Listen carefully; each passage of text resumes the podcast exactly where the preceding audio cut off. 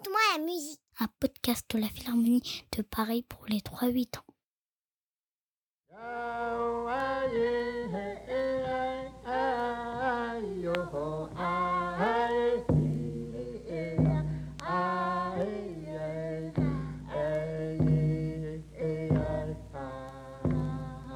Koya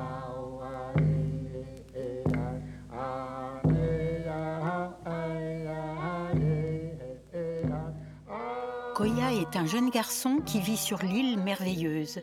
Il vient du clan du corbeau et il en est fier. Il aime jouer dans la neige, regarder les nuages, écouter les ruisseaux, siffler avec les oiseaux, parler aux animaux. Il passe la plupart de son temps près de sa maman qui tisse des paniers. Jamais il ne veut partir en mer avec les pêcheurs car les vagues et les baleines lui font peur.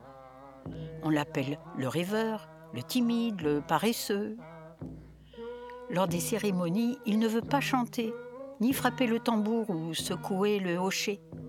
Il reste loin du cercle quand la tribu se rassemble. Ce que veut Koya, c'est un instrument de musique rien que pour lui. Quand le printemps pointe son nez, son père dit à Koya J'ai préparé pour toi une pirogue en bois de tuya pars découvrir notre île et ne reviens pas avant d'avoir trouvé la pierre sombre d'argilite dont on entend parler depuis que nous sommes nés. Personne ne la connaît. Tu en feras une flûte que toi seul pourras jouer. À ces mots de son père, une étincelle éclaire ses yeux. Courageusement, il monte dans la pirogue et se met à voguer sur la grande rivière.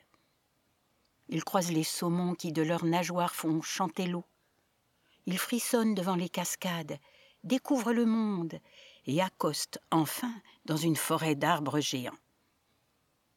Il cherche, cherche la pierre sans savoir où aller. Il suit les écureuils, les abeilles, les renards, les fourmis et même les ours, espérant la trouver. Et ainsi le temps passe. Le cœur serré, ne trouvant pas la pierre, il songe à repartir.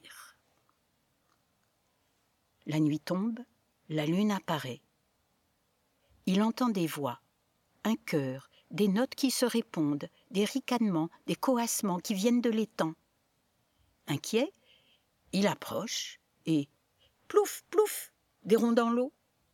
Grenouilles et crapauds disparaissent. Plus un bruit. Une grosse grenouille apparaît sur la rive et dit dans son langage Ah, te voilà, Koya, je t'attendais. Les étoiles m'ont parlé de toi.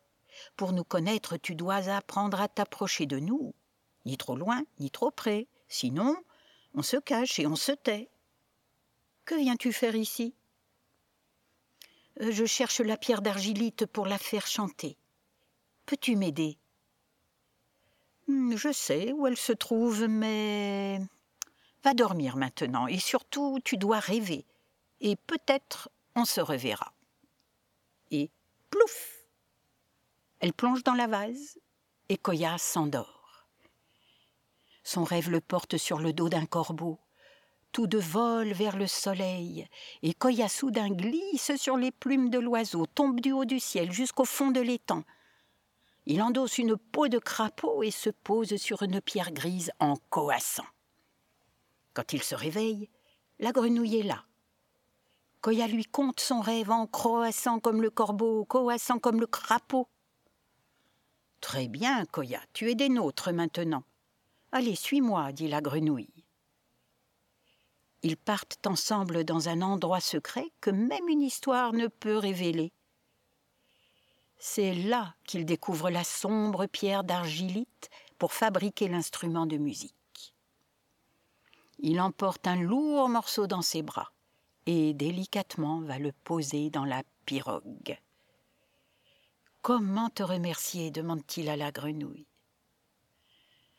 Eh bien, parle de nous, les amphibies, les batraciens, les sages qui avons traversé les âges, des millions d'années taille dans cette pierre la flûte qu'il faut pour nous appeler, souffle dedans comme le vent, c'est important. Et elle pose sa langue sur la joue de Koya. Plouf elle disparaît.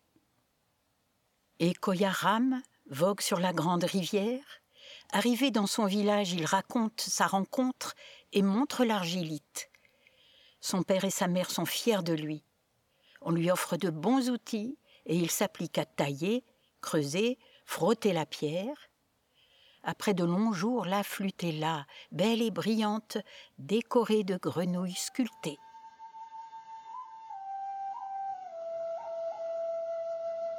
Koya souffle dans l'instrument, et les insectes aussitôt se mettent à crisser. Le vent se lève, et la vieille grenouille arrive en sautant. Toutes les rainettes de l'île coassent en même temps.